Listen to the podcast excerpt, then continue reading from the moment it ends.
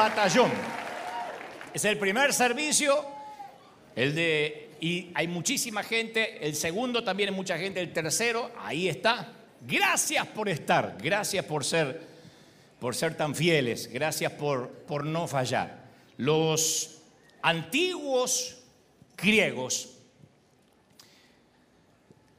tenían un atleta veloz que llegó segundo a la meta y, a mí me sorprende porque se paró en la línea final mientras que la multitud gritaba, no por él, sino por, por, el, que había, por el que ya había llegado en primer lugar. Y él estaba en segundo lugar, ¿no? Tenía que quedarse allí mientras le entregaban la corona al ganador.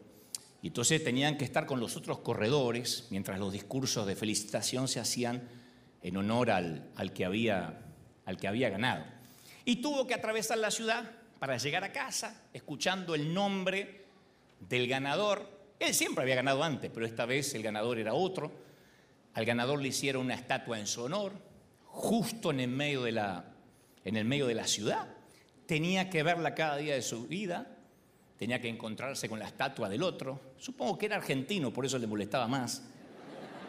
Y la leyenda relata que el resentimiento comenzó a hacerse cargo de su alma hasta que casi ya no podía ser más que estar resentido. Y cada noche salía de su cama con un cincel en medio de la noche y llegaba a la estatua del vencedor y empezaba a raspar, raspaba un poco la, piedra de la base. Y cada noche la gran figura de mármol se hacía más débil. Y una noche la historia dice que raspó demasiado la piedra con su cincel, una especie de, lima, y la figura maciza del atleta se derrumbó, ¡bum! y cayó hacia adelante. Y el gran campeón de mármol cayó sobre el pequeño hombre que tenía el cincel y lo mató. Y el atleta había sido aplastado por la misma imagen del hombre que despreciaba. Los griegos cuentan esta leyenda hablando del orgullo, y alguien dirá que el hombre con el cincel no murió en el instante que, que la estatua cayó. Era el peso del resentimiento que finalmente lo destruyó día a día. El pensamiento día a día, el resentimiento, el, rencor, el desdén, pensamiento tras pensamiento fueron matándolo. Simplemente que ese día se, se, gestó la muerte explícita, pero él ya estaba muriendo antes, ¿no? Transformó su alma de campeón en un cincelador barato, en un raspador de la fortuna de alguien más. Y el arrepentimiento siempre es lo contrario del resentimiento. El perdón siempre va al revés del rencor. El resentimiento, leía por ahí, es el enojo multiplicado con el tiempo. Es lo que se repite, es una criatura horrible, deformada. Es una que además, además de ser deformada, crece. El resentimiento va creciendo, ¿no? Se va mutando, es como una cepa de virus, valga la redundancia. Y distorsiona la realidad, la cambia, nos mantiene, nos mantiene encadenados al pasado, contamina nuestro entorno, intoxica. La palabra resentimiento significa que es un ciclo que se repite sin interrupción. O sea que literalmente significa sentir otra vez. Sentir otra vez. Eso es resentimiento, sentir otra vez lo mismo. Cuando uno dice, tú resentido, estás sintiendo otra vez. Y nos aferra al pasado, lo volvemos a vivir una y otra vez, nos arranca la piel, eliminando cualquier posibilidad de que la herida, la herida se sane. Entonces la amargura y el resentimiento se describen a través de las escrituras con muchas palabras. La más perdurable está en Hebreos 12:15 que dice, no sea que alguno deje de alcanzar la gracia de Dios, que brotando en él alguna raíz de amargura lo estorbe y por ella muchos sean contaminados. O sea que no solo se contamina el resentido, sino todos los que están alrededor, el entorno. Tu amargura por tu ex o por tu suegra, empaña el resto de las relaciones. No, pero yo tengo un problema solo con mi ex. Sí, pero empaña todo el, el, entorno, se extiende a tus hijos, asfixia todo lo que toca. La amargura es un cáncer, ¿no? Que desarrolla raíces que son profundas. La metástasis del resentimiento se extiende a raudales. Y llega el momento en que esa metástasis, que ese cáncer tiene vida propia y es imposible no continuar alimentándola, nutriéndola, digo a la metástasis, a las raíces del cáncer, hasta que no es algo que vos tenés, no es algo que tú tienes, es algo que te tiene a vos, es algo que te tiene a ti. Yo ya no tengo resentimiento, el resentimiento me tiene a mí como un cincelador eh, barato. Además es un costo que no podemos pagar. El resentimiento es un costo que excede nuestro eh, presupuesto emocional. Ahora, yo estoy consciente que no estoy minimizando lo que nos hicieron, lo que te hicieron, porque no podemos vivir en este mundo mucho sin ser agraviados, sin que alguien nos ofenda.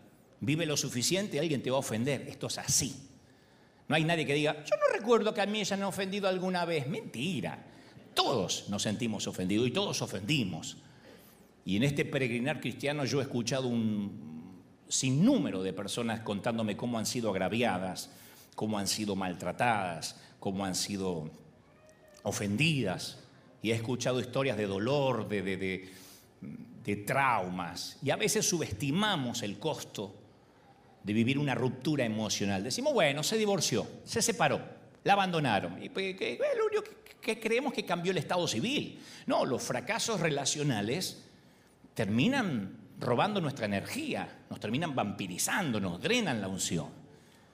Y lo peor de todo es que metemos, cuando estamos enojados, metemos a alguien preso en nuestro corazón y después nos quedamos al cuidado de la puerta para que nunca lo perdonemos. Yo cuento siempre que un expresidiario solía contar que el guardia siempre está más confinado que el propio prisionero. Porque el, guardia pasa un día en un sitio de un metro, no se puede mover porque tiene que vigilar. Y el preso tiene, suele tener tres o cuatro metros cuadrados. El preso sale a caminar, el guardia tiene que estar alerta. El preso puede dormir y descansar, el guardia no puede dormir y descansar. Ustedes dicen, bueno, pero el guardia a la noche se va a la casa, sí, pero no se va nunca el preso del resentimiento al hogar, no tiene hogar, no tiene un hogar donde llegar, sigue resentido por la noche, mastica resentimiento, se levanta resentido. Y a lo largo de estos años yo logré desarrollar con mucho esfuerzo tres, tres categorías en mi mente para catalogar a quienes me ofenden o a quienes nos ofenden. La primera, para dejarla en claro, para después meternos de lleno en lo que creo Dios me dijo que te diga, es la categoría ofensas menores. Cuando decimos, sí, la verdad que me ofendió, pero en realidad son ofensas menores.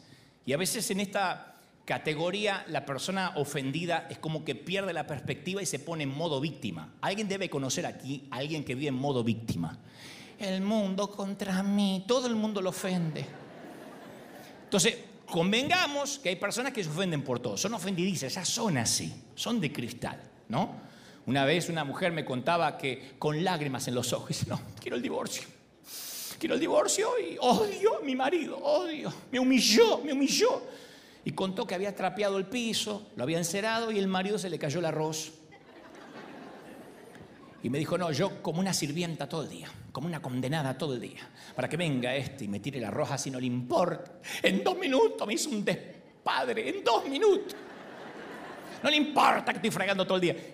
Y, o sea, se le cayó el arroz. Y por eso le estaba poniendo INRI arriba y lo estaba crucificando al marido. Yo le dije, ¿de verdad? ¿Lo va, ¿De verdad lo va a hacer dormir en el sillón por eso? ¿De verdad? Entonces, la mayoría de las ofensas suelen ser niñerías. La mayoría. Ahora voy a lo otro. Pero la mayoría suelen ser babosadas, como dicen los hermanos de River. Hay gente que se ahoga en vasos de agua, ¿no? Y hay ofensas que tendrían que volar por fuera de nuestro radar, pero por alguna razón cierta gente las desquician, ¿no? La cuantifican demasiado. Y tenemos que elegir qué batalla vamos a pelear, qué batallas no vamos a pelear, cuáles van a volar por fuera del radar. Primera de Corintios 13, eh, 5 dice que el que quiere ser seguidor de Cristo, que no sea gente que se enoje fácilmente. Y hay una, hay una versión que a mí me encanta que dice que no se irrite fácilmente. Dice una traducción que el que quiere ser seguidor de Cristo no tiene que irritarse por cualquier bobería. Entonces hay que pasar por alto ciertas ofensas menores, seguir adelante. Internet no es la vida real. Tener una perspectiva correcta de las ofensas, categoría estupideces menores, que significa eso no me va a afectar. Y cuando se nos cruce una piedrita en el camino, no hacer de eso eh, una montaña. Es una piedrita. Las ofensas, categoría estupideces menores, hacen un buen trabajo porque sacan a luz nuestro verdadero carácter, lo que hay debajo del maquillaje, de la faja, de los rellenos. que acá no pasa, pero como estamos transmitiendo al mundo hay mucha gente que usa esto. ¿Ve? Ahí hay una. Y cuando nos irritamos con facilidad, o cuando, amén, o cuando sobredimensionamos, ya sabemos, ya sabemos, o cuando sobredimensionamos la ofensa, tenemos que recordarnos, esta es una chiquillada, esta es una, una tontería, es una estupidez menor, la tengo que dejar pasar, no me puedo preocupar. Entonces, cuando me comporto como un torpe, en mi caso, no soy irónico en esto, de verdad, cuando me comporto como un imbécil que se ofende por, por alguna babosada, yo respiro hondo y pronuncio mi propia versión de las ocho palabras de Cristo en la cruz. Padre, perdóname porque no sé lo que hago. Tengo salud, trabajo, familia, futuro, respiro bien, me baño con agua tibia cuando quiero, Messi es argentino, mira las razones que tengo. Y me voy a enojar porque alguien habló mal de mí, de verdad, en serio. ¿Por qué este pequeño desaire? ¿Por qué alguien que dijo algo de pronto provoca una respuesta tan desproporcionada en nosotros? a veces me lo pregunto, ¿por qué alguien que me dijo una cosita de repente me saca? Y descubro que hay razones que me avergüenza admitir.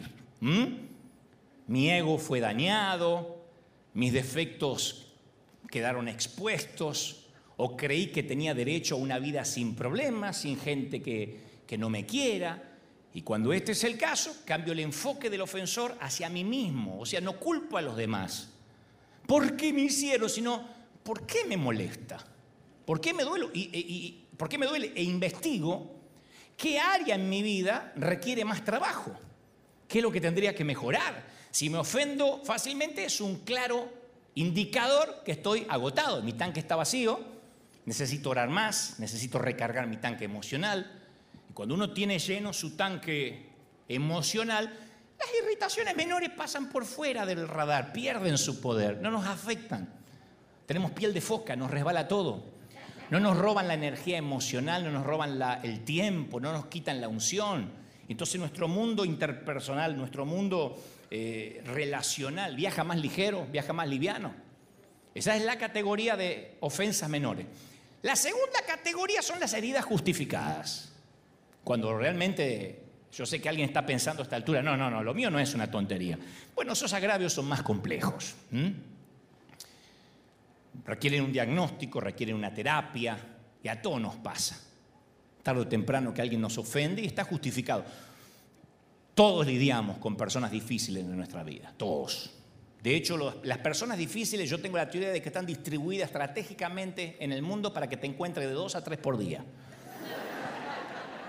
El otro día le dije a alguien, si al final del día no te encontraste el tercero, mirate al espejo porque el difícil capaz que sos vos. Pero las demás personas no crean nuestro carácter, los de alrededor. Muestran nuestro carácter, de qué estamos hechos. Las demás personas muestran lo que hay adentro, ¿no? Como yo digo siempre, la plata no cambia a nadie. La plata muestra cómo era la persona lo que pasa es que cuando era pobre no le importaba a nadie cómo era. Pero ahora que tiene dinero, muestra el carácter. La plata no cambia a nadie, lo expone, ¿no es cierto? Lo mismo pasa con, con el resto de la vida. La gente difícil no nos, no nos eh, cambia, nos expone.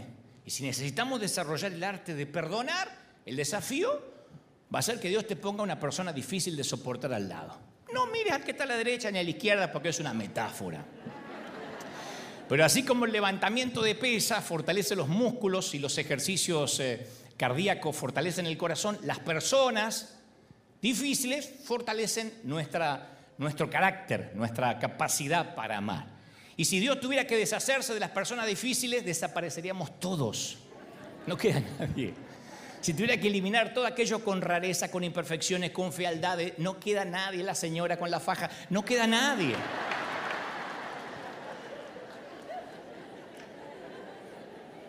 Igual siempre estamos deseando que Dios nos dé una vida libre de gente difícil, free, libre de gente difícil.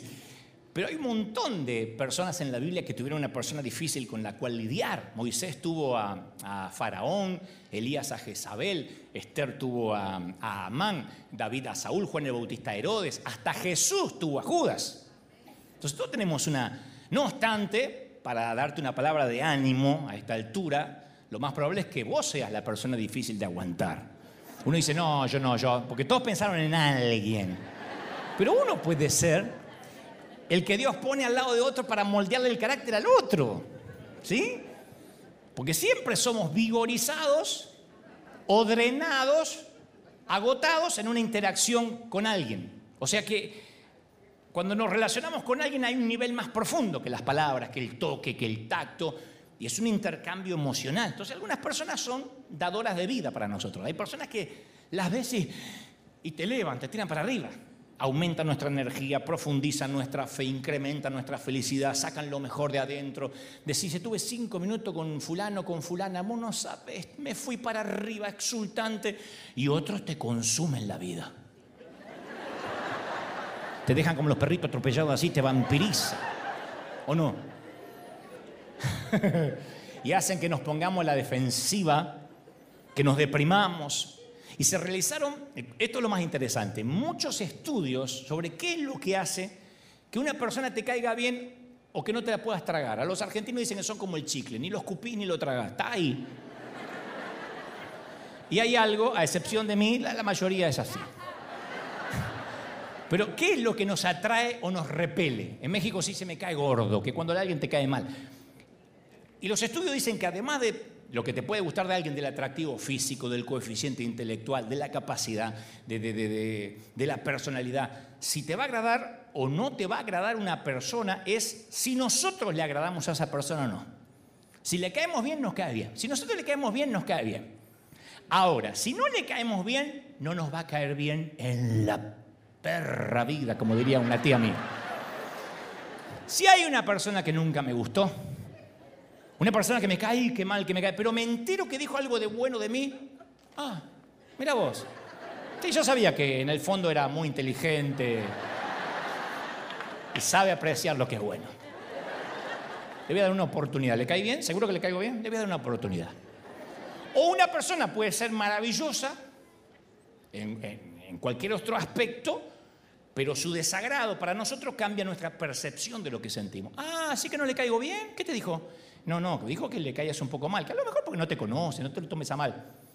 No, no me lo toma mal, yo la amo. No la trago mucha esa flaca de cualidad, pero se nota que desayuna con limón, amargada, malentendida, resentida social. Pero la amo, la amo, la amo en el Señor. Y Dios no es así, porque Dios ama a las personas que lo aman y también ama a las personas que no lo aman. Aquel que en el lecho de muerte recién se acuerda del Señor, o como el, el, delincuente que estaba crucificado a la par, que se acordó en el último minuto. Jesús dijo, ustedes han oído que se ha dicho ojo por ojo, diente por diente, pero yo le digo, si alguien te da una bofetada en una mejilla, dale también la derecha, vuélvele también la otra. Si alguien te da una, perdón, una bofetada en la mejilla derecha, vuélvele la otra. Ahora, la declaración ojo por ojo o siéntate en el umbral de tu puerta y verás pasar el cadáver de tu enemigo. Fariseos capítulo 4, versículo 3. Ojo por ojo. Viene de las escrituras hebreas. Y aunque para nosotros suene duro, era una manera, una resolución judicial, era, era un gran avance en el mundo legal. El ojo por ojo. Cuando no había policías, ni había constitución, ni declaración de derechos, ni jurisprudencia, las personas poderosas podían matar a alguien a causa de un pequeño daño. El jardinero no te cortó bien el pasto, le arrancas un ojo. Que corte tuerto la próxima vez.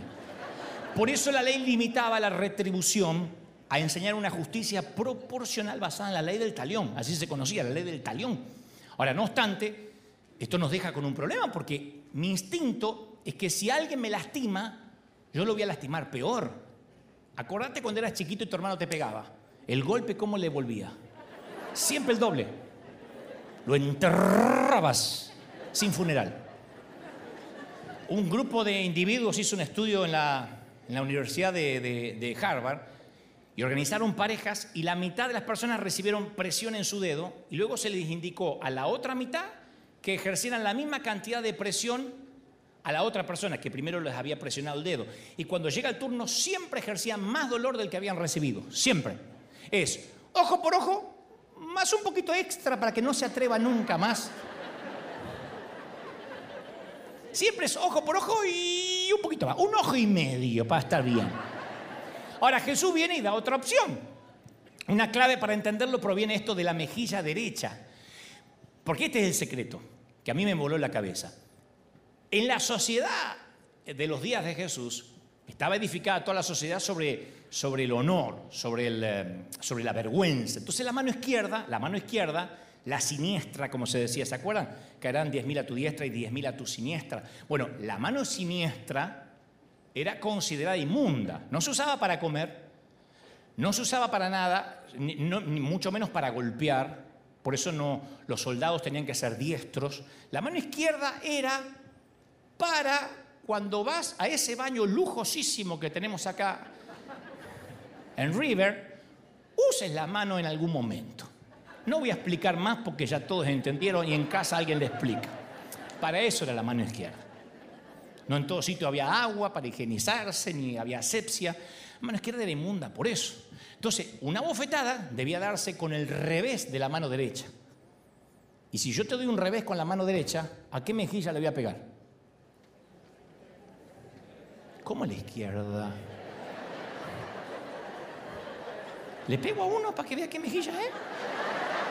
Para pegar a la izquierda tengo que pegarte así. No puedo, es así. Esta es la forma a la izquierda, dice. Esta es una forma de hacer público un agravio a alguien. Porque la intención principal no era hacer daño físico, sino la vergüenza pública. ¡Paf! En la calle. Una bofetada de revés. Mi papá me decía, ¿qué te doy una? Nunca llegó, pero yo, ¿qué te doy? Y, te orinabas en el camino con solo ver el revés de la mano. Una bofetada de revés solo se daba a alguien socialmente inferior, como un esclavo como un niño. Entonces, cuando alguien nos agravia, ¿qué hay que hacer? Todo espera en una de dos. Tomar represalias o acobardarse. Y Jesús está diciendo, hay una tercera opción, que es dar la otra mejilla. Así. Entonces, nuestro enemigo no puede darle un revés a la mejilla izquierda, porque tendría que usar la mano inmunda. Entonces, cuando uno pone otra mejilla, el otro dice, se acuerda que limpió con esa mano. Y no puede golpear. O tiene que pelear con nosotros como un igual, lo cual no quiere hacer, o tiene que encontrar una manera no violenta de resolver el conflicto. Cuando es poner la otra mejilla, no es que te dejes pegar, es dejarle al otro tipo sin armas. Como cuando me dicen a mí, Dante, sos un argentino arrogante, y yo le respondo, ¿y eso que no conoces los demás defectos? Entonces, como que le puse otra mejilla y no están listos para una conversación así. No están listos. Las madres no tomaron suficiente ácido fólico durante el embarazo para que ahora me puedan responder así. No están listos para... La gente no está lista para la otra mejilla, no está lista. Está lista para que lo insultes peor. Estás en la luz del semáforo y vieron que a uno se distrae un segundo, no en el celular, sino meditando en las escrituras y... Pepe, Pepe, y uno dice, ¡para! O puede decir, Dios te bendiga, y no está preparado. Cuando pasa así un chinito, yo le digo, Dios te bendiga, y yo, sí, mi Pues yo no sé si me está insultando. Entonces Jesús nos presenta otro caso digno de estudio. Si alguien te obliga a llevar su carga un kilómetro, ve con él dos, ¿no? Los oyentes entendían lo que Jesús había dicho porque había una ley que a los romanos se les permitía forzar a los judíos que eran el pueblo cautivo. Acuérdense que los gobiernos, el gobierno romano era el gobierno de facto, era una, una, una dictadura militar romana y se les podía obligar a los judíos a cargar su mochila luego de un kilómetro. Y esto representa la clase de gente que nos usa. No me digan que no hay acá alguien que no se sentido usado alguna vez. Pero no usado por Dios, usado por la gente, me usó. mi ex me usó. Mi jefe me usó. Me usaron y no me dieron ni siquiera las gracias. Cuando nos sentimos una cosa, no una persona. Entonces, ¿qué hacemos en esa situación? Bueno, Jesús nos invita a ver nuestro enemigo como un ser humano. Jesús está diciendo, ese soldado romano es un muchacho joven que tiene una mamá, que tiene un papá, que un día nació en Italia, en Roma, y lo mandaron, lo enlistaron, lo mandaron a invadir Judea, está lejos de su familia, en una guerra que él no declaró, porque él no tenía que ver con lo que declaró el César. Todo lo que recibe este muchacho todos los días es la hostilidad local, gente que lo insulta cuando pasa. De modo que esta es la idea. Vos completar el kilómetro que te corresponde por ley. Y después lo mira a los ojos y le decís, che, Podés decir, che. Che, se te ve cansado. ¿No te ayuda un poquito más? ¿Crees que te lleve la mochila un kilómetro más? Y esto deja al tipo sin palabras. Porque todos hacen lo que se les pide, lo que se le ordena, porque si no van presos. Nadie hace algo de más. ¿Quién le manda una propina al ARES? O a la FIP en Argentina o a Hacienda en España. ¿Quién dice, che, che, voy a pagar los impuestos, pero voy a mandar un poquito de más? Pobres inspectores que trabajan tanto. ¿Quién? Tratamos de pagar menos nomás. Pasa que cuando alguien nos resulta difícil para tratar, preferiríamos pensar en él como alguien que no tragamos, que no soportamos, no como una persona real que tiene su historia. Cuando yo era chiquito y veía como mi viejo, mi papá pateaba el perro, mi papá iba, caminando y no se le cruza ni perro, ni gato, ni gallina, porque hacía la gallina. Gato, ¡uh! mi viejo iba, ¡pa! pateando. Yo no podía creer. Nunca una palabra de cariño, nunca. ¿Qué va a acariciar al gato si no me acarició a mí? Nunca vacunó el perro porque no vacunaba a los hijos. Y yo decía, pero qué tipo más amargo. Pero qué alemán frío. Porque mi viejo es alemán. Era alemán. Qué alemán frío. De todos los padres del mundo, este me vino a tocar por sorteo. Un nazi. Y de adulto me vengo a enterar, ya tenía 13, 14 años, por la abuela, o sea, su mamá, la oma, que el papá, el padrastro, lo molía a palos a los 10 años. Que lo molía a palos. Y lo sacó del colegio y lo mandó a recoger la cosecha bajo la escarcha, bajo la, la lluvia, bajo el frío. Nunca más pudo estudiar. Y a la hora que viniera le tenía odio, no era su hijo, y le pegaba, lo lastimaba más de una vez, sangraba, y ahí no lo llevaban al hospital, no había eh, teléfono para llamar, no podías denunciar. Me enteré que nunca lo habían abrazado en la vida, nunca. Nunca había recibido un regalo de cumpleaños. Mi papá me decía, ¿para qué querés festejar cumpleaños? ¿Te pensás que soy el único que cumpleaños en el mundo? No, pero soy tu hijo. No sé. y me di cuenta que era una persona que tenía una vida que no era un pateagatos, que tenía decenas de traumas, que tenía problemas serios, que tenía un, pasado duro, ¿no? Como dijo alguna vez, a veces no queremos conocer la historia detrás de quien no tragamos, porque como dijo alguna vez alguien que le gustaba estar resentido, dijo, ojalá que nunca me encuentre a mi enemigo porque quiero seguir odiándolo y yo no puedo odiar a un tipo que conozco. Cuando no lo conocemos hacemos un monstruo. El problema es que todos somos gente difícil. Una vez descubrí, sin querer, yo estaba en una habitación contigua y escucho una conversación y me entero que un amigo mío le decía a otro amigo en común que era difícil trabajar conmigo. Dice, no, ¿sabes lo que es difícil trabajar conmigo? Ah, el flaco es terrible, es terrible. No era un conocido casual. Un amigo mío le estaba diciendo a otro amigo que yo le estaba vampirizando la vida a alguien. Me cayó como una bomba. Yo dije, yo soy un tipo, difícil. ¿qué? Soy, soy más bueno que Juan Pablo II. Yo no. Yo. Porque es un sentimiento raro cuando descubrimos que, no orinamos agua bendita, que, que, podemos ser difíciles para alguien, ¿no? que también podemos ser insoportables. Y la categoría 3 son las ofensas que nos destrozan la vida. No las justificadas solamente, sino las que te cambian la vida tal como la conocías, el 9-11 de la vida. ¿Mm? Y no todos van a experimentar este tipo de agravios. Infidelidad, abuso sexual, incesto, violación, alguien que mató a tu hijo o a tu hija en un accidente, conducía borracho y mató a mi única hija. Y después toda la vida dice, nunca voy a llevar del brazo al altar a mi hija, nunca la voy a llevar a sacar su licencia de conducir. Se gastó todos los ahorros en un vicio, ella me engañó o él me engañó, violó nuestro pacto, es un egoísta, se quitó la vida, nos dejó solo, me embarazó y se mandó a mudar. Y yo no te voy a ofrecer soluciones triviales a tamaños problemas, pero un corazón normal busca venganza, siempre. Hay un tiempo para la justicia si es que el agravio tiene implicaciones legales, por supuesto.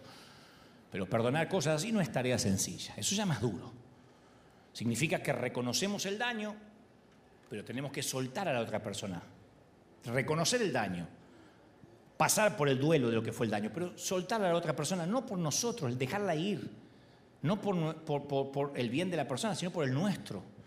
Porque de otro modo la sed de justicia no se acaba más, no termina.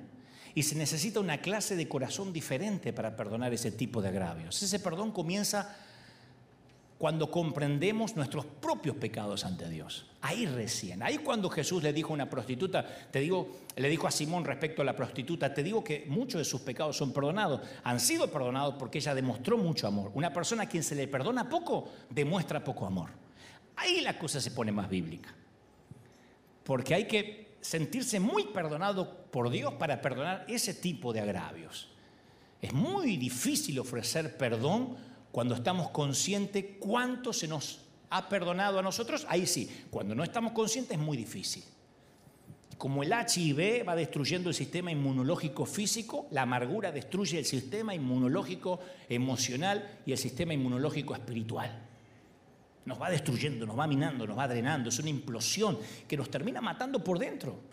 Es veneno que entra a nuestro organismo, no en quien nos ofendió, no entra en tu ex.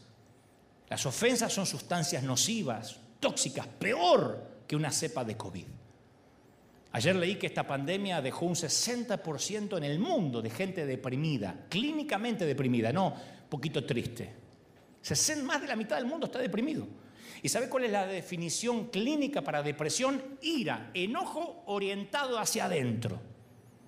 Claro, el cuerpo tiene cierta cantidad de energía emocional disponible por día y la usamos bien o la usamos mal o vivimos agotados todo el día.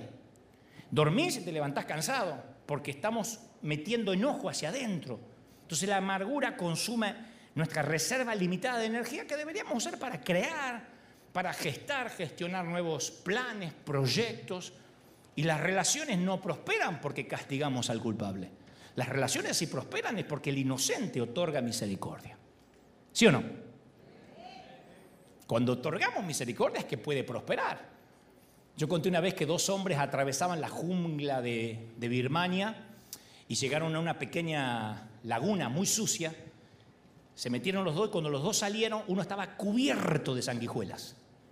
Y se las comenzó a arrancar, que es lo que uno hace cuando se ve las sanguijuelas encima. Y el más veterano le dijo, no, si tirás de golpe, hay una parte del insecto que queda debajo de la piel y la herida se te va a infectar. Tenés que tomar un baño de aceite, de bálsamo, lo más pronto posible. Entonces, al sumergirte en el baño, hace que las sanguijuelas solo saquen los garfios solas y quedes libre. El resentimiento es esa sanguijuela que se mete en tu corazón y esos sentimientos tienen los garfios, cuando uno más quiere tironear, peor es. Pero uno puede sumergirse en el bálsamo de la gracia, en el bálsamo de Dios y decir, no, yo quiero ser libre, yo tengo que irme hoy en este servicio libre de, esos garfios, esa sanguijuela, porque si vos no me puedes perdonar a mí, es como que me llevas en la espalda toda la vida, o llevas a tu suegra en la espalda toda la vida.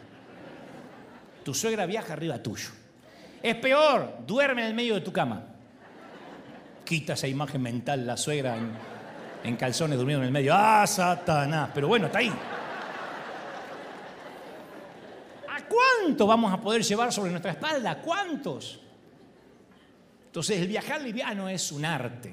Y cuando perdonamos a alguien, estamos danzando al ritmo de los latidos del corazón de Dios. Cuando perdonamos a alguien, estamos pum, pum, pum, pum, lanzando literalmente en el latido o al latido, al ritmo del latido del corazón de Dios. Y Dios creó a los seres humanos para que, a su imagen, para que podamos ser amigos, para que nos llevemos bien, compañeros, íntimos, colegas, cuates, eh, camaradas. Pero pronto aprendimos a vivir como enemigos. Y a todas las maravillas que Dios creó, nosotros le agregamos algo de nuestra propia factoría, le agregamos la venganza. ¡Ping! Esto no estaba inventado y le ponemos la venganza. Por cada acto herida vamos a exigir un acto de venganza.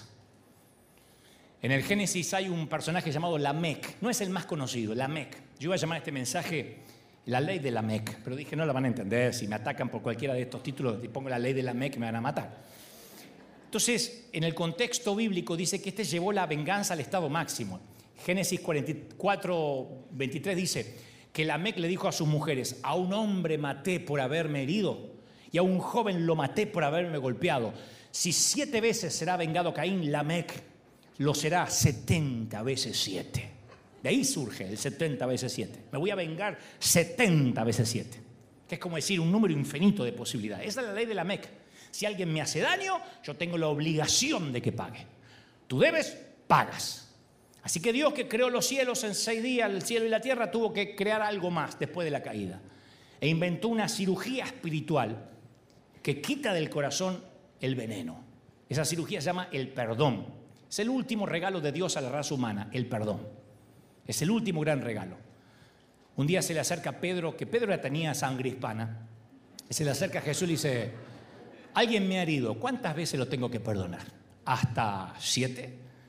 Lo más probable es que Pedro le dijera esto a Jesús y, Jesús iba a decir, uy, qué magnánimo que eres, oh, estamos yendo más allá del deber, porque los rabinos decían que había que perdonar tres veces. Entonces te dice tres y le agrega un poquito más. ¿Estás siete? Imagínate la reacción de Pedro cuando Jesús, en lugar de elogiarlo, le dice que le faltan todavía como, no, todavía con más arriba de 500 perdones. No te digo hasta siete, sino hasta 70 veces siete. Y uno dice, ¿por qué usa ese número? Estaba anulando la ley de la Mec. Estaba anulando lo que en el Génesis la Mec había proclamado, 70 veces siete me voy a vengar. Y Jesús dijo, vas a perdonar 70 veces siete. Anulaba la ley de la venganza.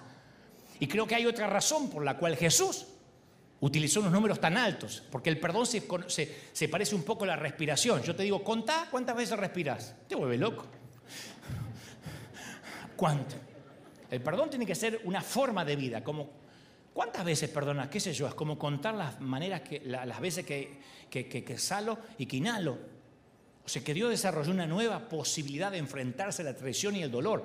Vos debés y yo pago con la cruz, dijo el Señor. Vos debés y yo pago con la cruz. Vos debés y yo pago con la cruz. Eso es maravilloso. Alguien tiene que decir amén, ¿sí o no? Por eso la cruz, por eso la cruz está en el corazón mismo del cristianismo. Muestra el corazón de Dios.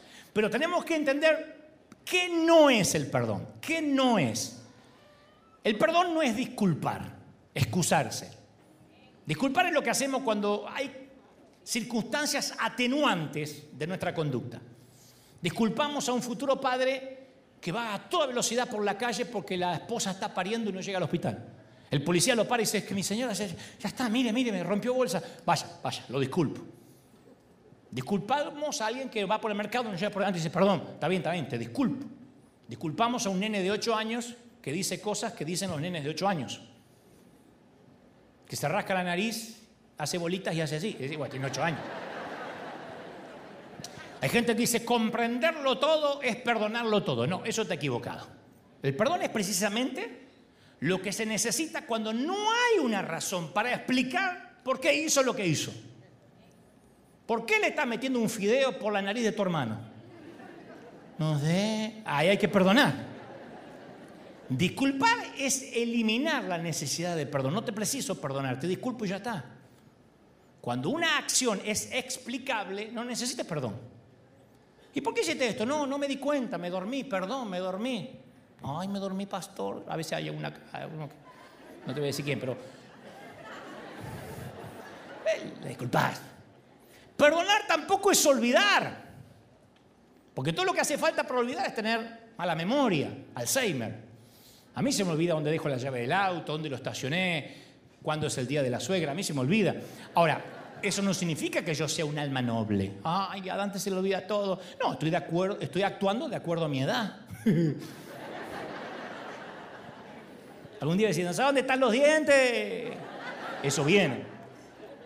Entonces, algunas ofensas son graves y se esconden por temor o por trauma, no se olvida. Decimos, yo ya me olvidé, pero no fue perdonado. Todavía está ahí, todavía si uno escarba un poquito sale la pus. No fue perdonado. Los autores de las escrituras usan a veces el lenguaje de olvido cuando dicen que Dios se olvidó respecto a nuestro pasado, pero no significa que Dios tenga Alzheimer. Significa que nuestros pecados pierden toda autoridad, toda importancia en relación de Dios con nosotros. Entonces el perdón es precisamente lo que hace falta cuando no podemos olvidar. Si no lo puedo olvidar. Cuando me olvide lo voy a perdonar. Eso no es perdón. El perdón es lo que se usa cuando no podemos olvidar. Cuando no te da razón. ¿Y por qué hiciste eso? Eh, no sé. Ahí es cuando hay que perdonar.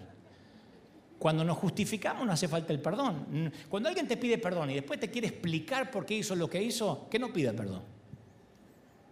Perdón, fui un torpe, se terminó.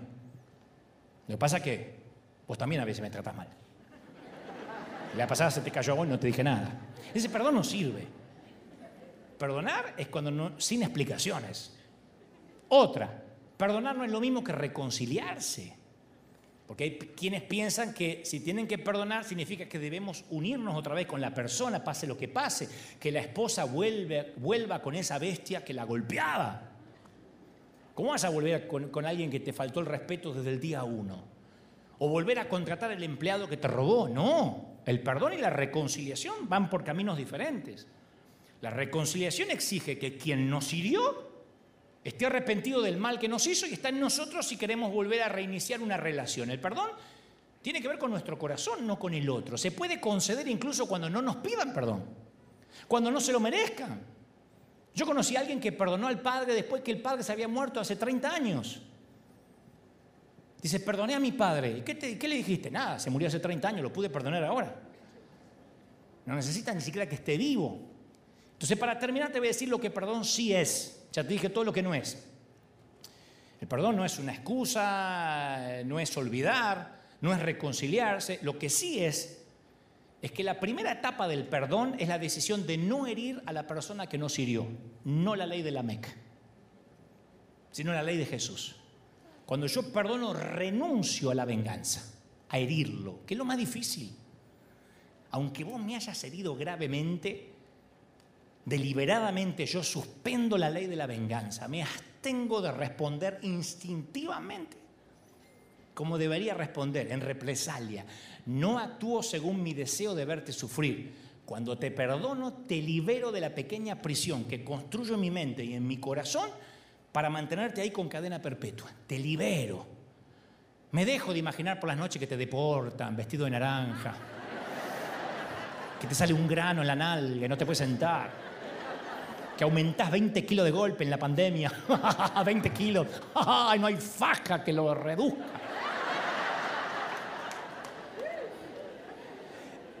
Y es difícil porque el desquite es la obsesión natural del alma herida. El problema del desquite es que no hay personas que pesen la venganza a la misma balanza. ¿Cuándo se van a terminar de desquitar los palestinos de los israelíes, los serbios de los bosnios? ¿Cuándo se van a terminar de desquitar el Chivas del América? Boca de River, el Real Madrid del Barcelona. Yo leí la historia de un estudiante de medicina del Reino Unido que alguien le enamoró a la chica que a él le gustaba y se entera quién es el muchacho, entonces publicó, es verdad, publicó en sus redes la famosa frase, la famosa frase dicha por Liam Neeson, el actor de la película Búsqueda Implacable, ese que le secuestran la hija. Y él se copió la frase y se la puso en todas las redes al muchacho. La cita completa que utilizó este estudiante de medicina, que le costó la matrícula en la Universidad de Leicester en Reino Unido, fue, no sé quién eres, ni sé lo que quieres. Sé lo que estás buscando, pero si lo que estás buscando es un rescate, no tengo dinero. Pero tengo un conjunto de habilidades muy particulares que he adquirido en mi carrera profesional, habilidades que me convierten en una pesadilla para gente como tú. Así que te buscaré, te encontraré y te mataré. Te lo regalo para que le mande con las flores a la suegra. Nunca pensó que le iba a traer problemas, como perder la carrera. Ahora, abandonar la venganza no significa abandonar la justicia. Todavía es necesario honrarla, la justicia. La justicia hay que honrarla. Aunque la víctima perdone al secuestrador, tiene que pagar o necesita todavía saldar su deuda con la sociedad. Esto es así. Un estafador lo mismo. Entonces, la búsqueda de la justicia comprende la búsqueda de la equidad. La venganza es el afán de castigar, es insaciable por naturaleza. Entonces, el, siguiente, el primer paso es renuncio a la venganza. El siguiente paso es una nueva forma de sentir hacia esa persona. Porque una de las cosas que nos pasan cuando nos hieren profundamente, que cuando miramos al que nos hirió, ya no vemos a la persona, sino vemos la ofensa. No vemos más a la persona, vemos la ofensa, vemos el daño, vemos la herida. Y cuando nos aferramos a la decisión de no perdonar a la otra persona, siempre vemos cosas malas de esa persona, digan lo que digan. Queremos pensar en esa persona como, como alguien en función a lo que nos causó. Pero cuando uno perdona, descubre la humanidad que hay detrás del que nos ofendió. Entonces, la persona no es solamente una deuda de dolor que tiene que pagar. Es como te dije, es el hijo de un papá, el hijo de una mamá, que, eran falibles como nosotros, capaz que se siente solitario, torpe, débil, y que también está hecho la imagen de Dios igual que yo. Entonces, uno tiene que empezar a ver la persona, no la ofensa. Pero lo que me hizo, pero mirar la persona, para poder llegar a la tercera etapa del perdón, es cuando le deseamos bien a la otra persona. Ya eso es otro nivel. Desearle que le vaya bien, pero de verdad. Ya no tenemos la esperanza de que se le funda el auto, que, que le crezca la panza cervecera, que a la mujer se le caiga todo. No, no, no, decimos que le vaya bien. Te recomiendo la faja de la señora.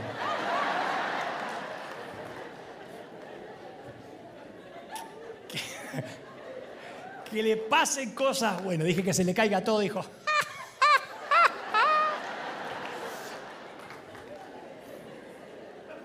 Uno desea que le pasen cosas buenas, ¿no? Tenemos la genuina, la genuina esperanza que todo esté bien entre Él y Dios. Estoy hablando de tu ex, estoy hablando del que te engañó, del que te estafó. Hay un nivel donde Dios dice, tienes que desearle que le vaya bien. No sucede de golpe esto, no es así de golpe. Y tampoco sucede una vez para siempre. A veces vamos a tener algunos retrocesos porque somos legalistas en recuperación. Nos gustaría oír que, el esposo la dejó, que el gato se le suicidó, nos gustaría eso. Después de decir, ay, no, le tengo que desear bien. Ahí significa que el corazón va en la trayectoria correcta. Cuesta, pero ahí está. Y cuando deseamos cosas buenas para alguien que nos hizo cosas malas, ahí empezamos a entender que el gran perdonador está obrando dentro nuestro, ¿no? Y uno siempre tiene que tratar de perdonar a los que nos ofendieron, aunque no nos pidan perdón, aunque no se merezcan el perdón, porque es la mejor manera para vivir, no hay otra manera. Para que vos me ofendas, yo te tengo que dar permiso. Si yo no te doy permiso, no me ofende, me puede insultar, no te doy permiso. Soy duro de ofender. Si no le damos permiso a alguien, pueden insultarnos, la piel es de foca, nos rebala todo. Si no le damos permiso, nadie tiene que llegar a nuestro corazón. Pueden insultarnos, pero orbitan en otra órbita. No están en nuestro radar. Los agresores están en la Vía Láctea y nosotros estamos en la galaxia de Andrómeda, estamos en otro lado. No hay seres humanos más infelices que los que nunca perdonan. No hay gente más infeliz. Pero cuando se empieza a producir el milagro del perdón, en el mejor de los casos se arregla una relación rota, ¿no? Y es muy posible que tengas una relación rota desde hace años, desde que tienes uso de razón, porque no se comportó de la manera de vida, o capaz que estuviste en guerra con alguien cercano por años y ya ni te acuerdas cuándo es que se llevaban bien. Todos tenemos esas historias. Y Dios nos dice que tenemos que perdonar cada vez que nos hieren, que nos reconciliemos si es que podemos, porque la vida es muy corta para andar peleado, para andar amargado, es cortísima. Lo vivimos con esta pandemia. La vida es corta para estar amargado, para estar resentidos. Y además, no vamos a tener otra oportunidad. Y si no perdonamos, vamos a llevar una carga que va a aplastar nuestro espíritu, va a sacarnos toda la, la, la, la energía, cada día que pase vamos a sentir que morimos un poco más. Y los seres humanos tendemos a pensar que podemos recibir el perdón de Dios sin tener que perdonar nosotros. Que Dios me perdone de todo, pero a mí dame tiempo. Por eso Jesús dice, perdona nuestras deudas como nosotros perdonamos a nuestros deudores. Si metiste mucho la pata y querés que Dios te perdone, vas a tener que perdonar, porque esas dos palabras como también aterran esa cláusula. Es la única. El pan nuestro de cada día, dánoslo hoy, sin cláusulas. Padre nuestro que estás en los cielos, santificado sea tu nombre, sin cláusulas, Él es santo. La única cláusula es, perdona nuestras deudas como perdonamos nuestros deudores. No perdonas al deudor, haya hecho lo que te haya hecho, no se perdonan tus deudas. El perdón verdadero no es barato, cuesta, es injusto para muchos de los que fuimos ofendidos. Queremos que todos los que nos ofendieron conozcan el dolor que nos causaron. Queremos que se, les pague mínimamente con la misma moneda. Encima nos da bronca. ¿Cómo puede ser que le vaya bien? Después de lo que me hizo. Claro, en realidad que yo sepa hay una sola cosa que cuesta más que perdonar a alguien. Y es no perdonarlo. Eso es lo que cuesta más. Porque la ausencia de perdón nos cuesta el presupuesto emocional del corazón lamerse las heridas y saborear el dolor de lo que vamos a hacerle pagar, a veces puede parecer el banquete digno de un rey, pero después resulta en aquello que estamos comiendo, que no es nada más que un esqueleto de amargura.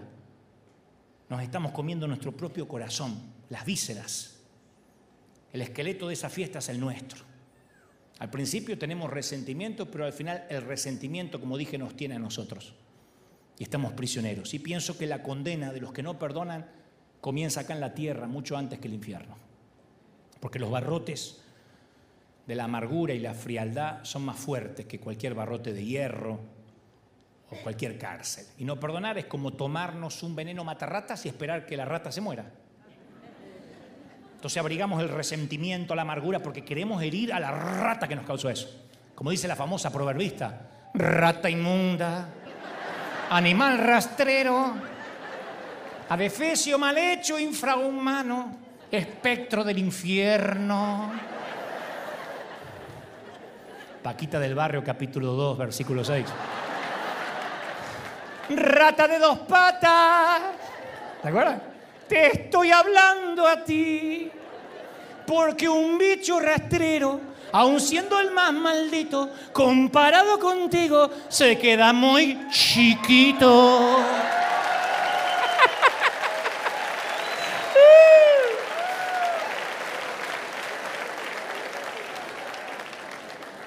Pero después que ese resentimiento se infectó lo suficiente, descubrimos que la rata somos nosotros. No perdones y la ira se va a convertir en tu carga. No perdones y poco a poco vas perdiendo la risa. No perdones y no vas a confiar en nadie más nunca más. No perdones y la amargura va a ir sacando la, compasión de tu corazón lentamente. No perdones y ese eh, rencor que estás alimentando se va a hacer una rata gigante y va a oler a pútrido. Aunque pienses que puedes esconderlo de todos tus seres queridos con el tiempo, el monstruo se empieza a ver, el olor se empieza a sentir. La falta de perdón es como el mal aliento, lo sienten todo menos el dueño. Y todo lo que va a quedarte de haber sido una persona será la hostilidad, el desdén, y esa amargura se va a extender. Yo leí la historia que contaba hace relativamente poco en un libro Don Colbert, que es un médico cristiano, que ejemplifica esto. Dice, él explica que el, modo que el cuerpo interpreta las emociones tóxicas como el resentimiento, ¿no? La amargura, el estrés. Cuando el estrés es constante porque estás resentido, el sistema inmune se sobrecarga. Entonces el sistema inmune no solo ataca las bacterias y los virus, sino que también ataca las células sanas y al final produce enfermedades autoinmunes, inflamatorias, como la artritis, como, la, como el lupus. Entonces, él cuenta la historia de una mujer de unos 40 años que llegó a la oficina con la esperanza de encontrar alivio por un leve dolor que tenía en sus dedos. Él dijo, me parece que tengo algo de artritis, dijo ella. Y él prescribió un antiinflamatorio, pero los análisis de sangre eh, arrojaron que tenía artritis reumatoidea y la remitieron a un reumatólogo para que recibiera atención especializada. Entonces ella contó cómo estaba en un momento difícil, estresante, saliendo de un divorcio doloroso. Cuando mencionó el nombre al reumatólogo de, su ex marido, le cambió el semblante como si fuera un monstruo. Su rostro, dice, se retorció, dice Colbert, como en un gruñido, con una profunda ira. Dijo todo lo que odiaba a su marido y que le deseaba la muerte, pero no le deseaba una muerte tranquila, serena, sino una, no, no quería perder una muerte pacífica. Dijo, no quiero, quiero que pierda la vida dolorosamente, que sienta más dolor del que me causó a mí. El doctor dijo, rara vez yo vi a alguien tan resentido, una paciente tan resentida. Y el odio le estaba retorciendo las manos. El odio le estaba causando artritis, la estaba encorvando. Había razones para estar amargada, no estoy, no estoy redimiendo al tipo. Pero las razones no producen la amargura, lo que produce la amargura es la actitud. La actitud que tenemos hacia lo que nos hicieron. Hace unas semanas, mi, un par de semanas, mi, mi querido viejo partió hacia la eternidad. Él estuvo acá. Y yo conté varias veces, como te conté hace un ratito, que fue un tipo difícil. Lo amé mucho, lo amo mucho, pero fue un tipo álgido, difícil. No es, no es el mismo que, que, su edad más alta, cuando yo, él tenía sus 40, yo nací 50, 60.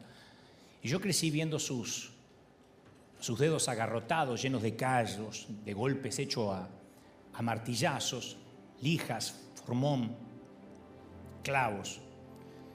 Pero su corazón también, también parecía tener callos de carpintero. Y nunca mi viejo, como te conté, pudo mostrar cariño o afecto a sus hijos, a sus nietos. Yo no recuerdo alguna vez que me haya abrazado. Él decía que me amaba, pero no podía demostrarlo, ¿no? Yo me sorprendía que él abrazaba a los extraños, pero se moría de vergüenza de abrazar a un hijo o a un nieto. Y de hecho ningún otro familiar lo visitó en los últimos años. Los últimos tres años yo era su única visita cuando viajaba a la Argentina. Ni nietos, ni sobrinos, ni ningún otro pariente lo, lo visitó. Porque no supo sembrar ese afecto que, que luego se cosecha en la edad alta de manera orgánica. Uno no puede resolver como abuelo lo que no hizo como padre, ¿no? Cuando vivía la OMA, mi abuela, la mamá de mi papá, lo excusaba diciendo, es que su padre fue criado a la antigua. Y a la antigua era no abrazar nunca a un hijo, aunque te amara. Y hace un par de años, en un último viaje que yo hice a la Argentina, él me fue a ver al estadio Luna Park de Buenos Aires, donde yo estaba dando una conferencia.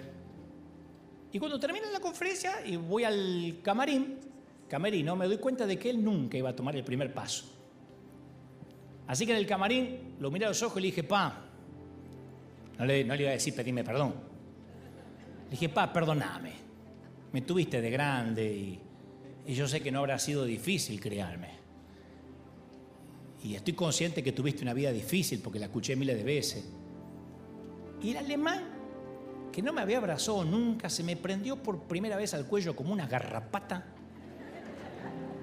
Y parecía que no me iba a soltar nunca. Y mi fotógrafo que estaba ahí retrató el momento como si estuviera, eh, fuera el avistamiento de la ballena franca en Puerto Madryn. Dijo, esto es como el cometa Halley, pasa cada 70 años. Y rápido sacó la foto. Y ahí le dije, te quiero, pa, y no quiero que te mueras sin saberlo. Y él me dijo al, hijo, al oído, mira, yo hice lo que pude. No me educaron bien, hijo. Yo no sé demostrar. Vos sabés que soy un hombre bruto pero estoy orgulloso de vos. Y nos dimos un abrazo eterno. Le agradecí lo que tenía que agradecerle, le hice saber que, que no había cuentas pendientes entre nosotros. Y esa fue la primera vez que lo abracé. Y la última vez que pude tener una conversación fluida con él. Y ese día se abrió una puerta de una cárcel. Los barrotes hicieron... Dos corazones de piedra se derritieron en Buenos Aires. Dos seres humanos que habían vivido como extraños, a pesar de que se amaban, se convirtieron de nuevo en padre e hijo. Y a mí me gusta pensar que eso ayudó hace apenas dos semanas a que tomara el último tren sereno, sin degradarse, sin deterioro, sin corromperse, consciente de que pudo abrazar a su hijo menor, aunque lo aprendió a, lo más, a más allá de los 90 años. Y nos despedimos soltándonos. Él levantó el pulgar, como dije hace poco en las redes, sin rencores, sin cuentas que pagar.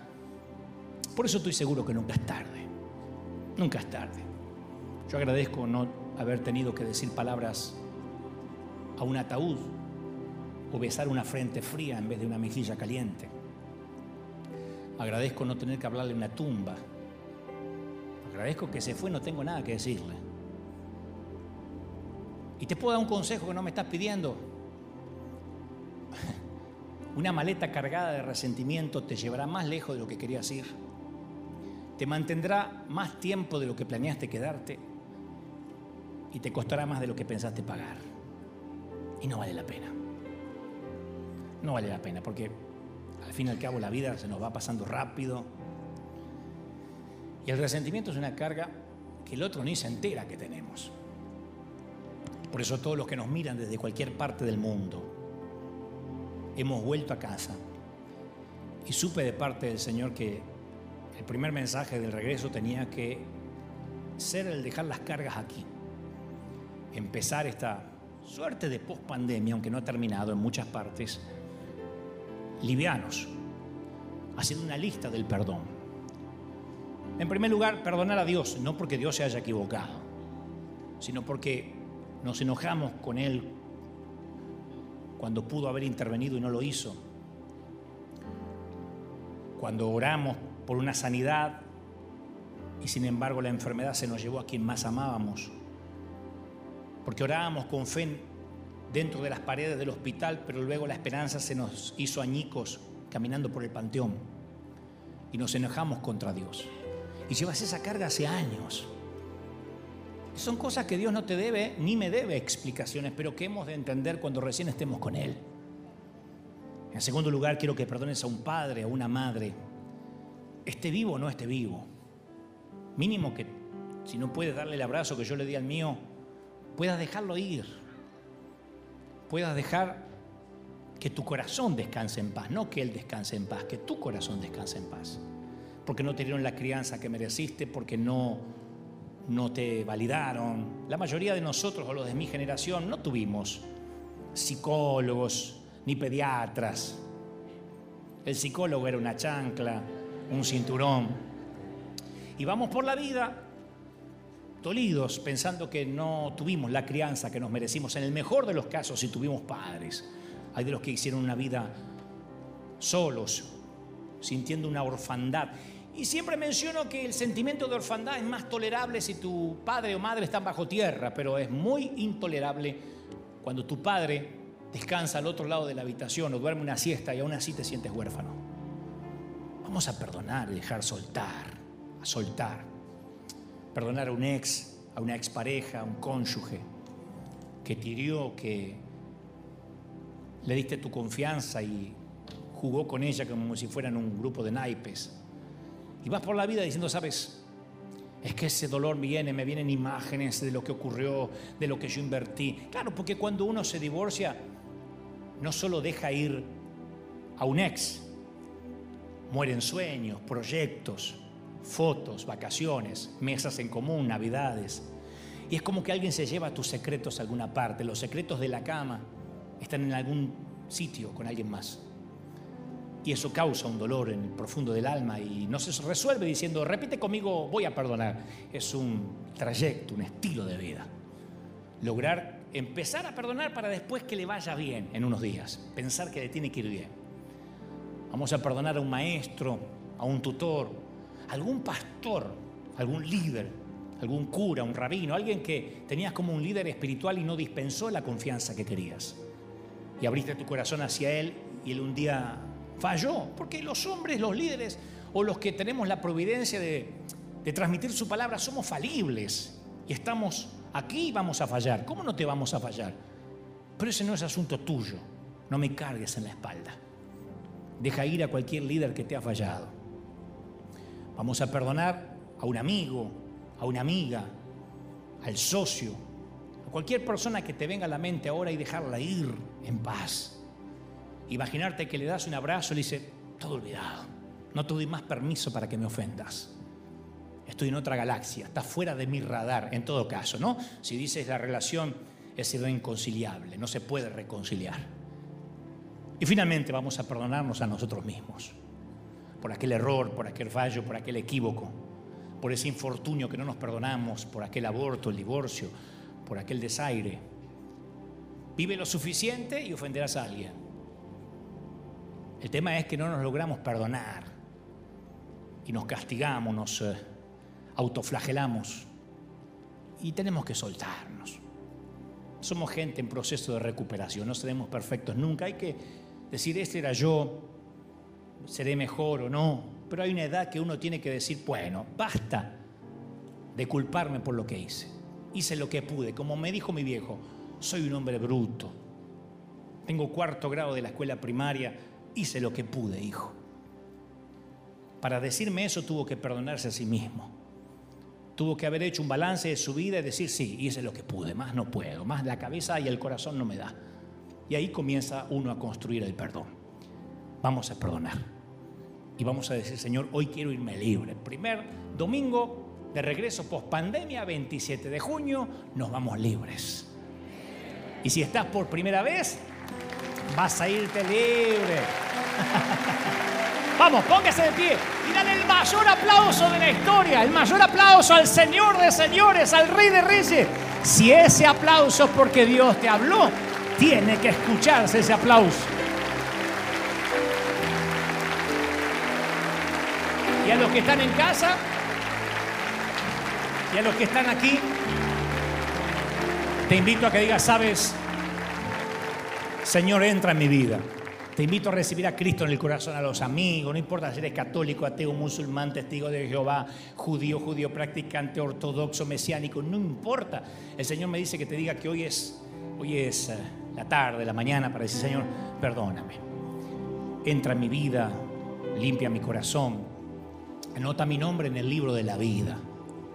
Y a partir de ahí todas las cosas son hechas nuevas. Y te vas a ir liviano. Yo creo que se vayan livianos a pasar un gran domingo, a decir, Señor, valió el esfuerzo a todos los que nos miran desde otras partes, que nos acompañaron durante toda la pandemia. Gracias por estar ahí, gracias por bendecirnos, gracias por estar allí firme como talón de oso. Y aquí estamos con el escuadrón de búsqueda en combate contra las filas invasoras. Nos vemos en la próxima. Que Dios les bendiga a todas, a todas partes del mundo. Chao.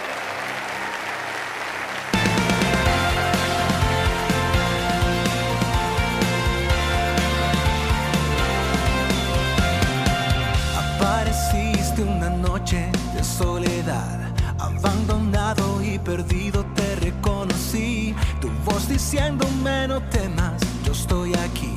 El Padre me envió por ti y me curaste las heridas, me sanaste mi Jesús. Todas mis cargas las dejaste allí en la cruz.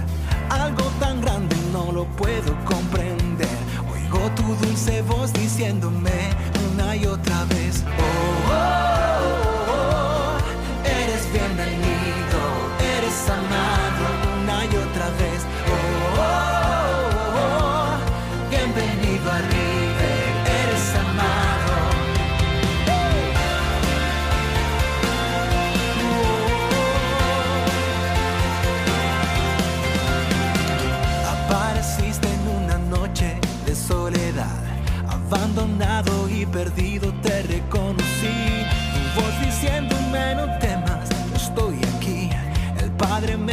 por ti. Y me curaste las heridas, me sanaste mi Jesús. Todas mis cargas las dejaste allí en la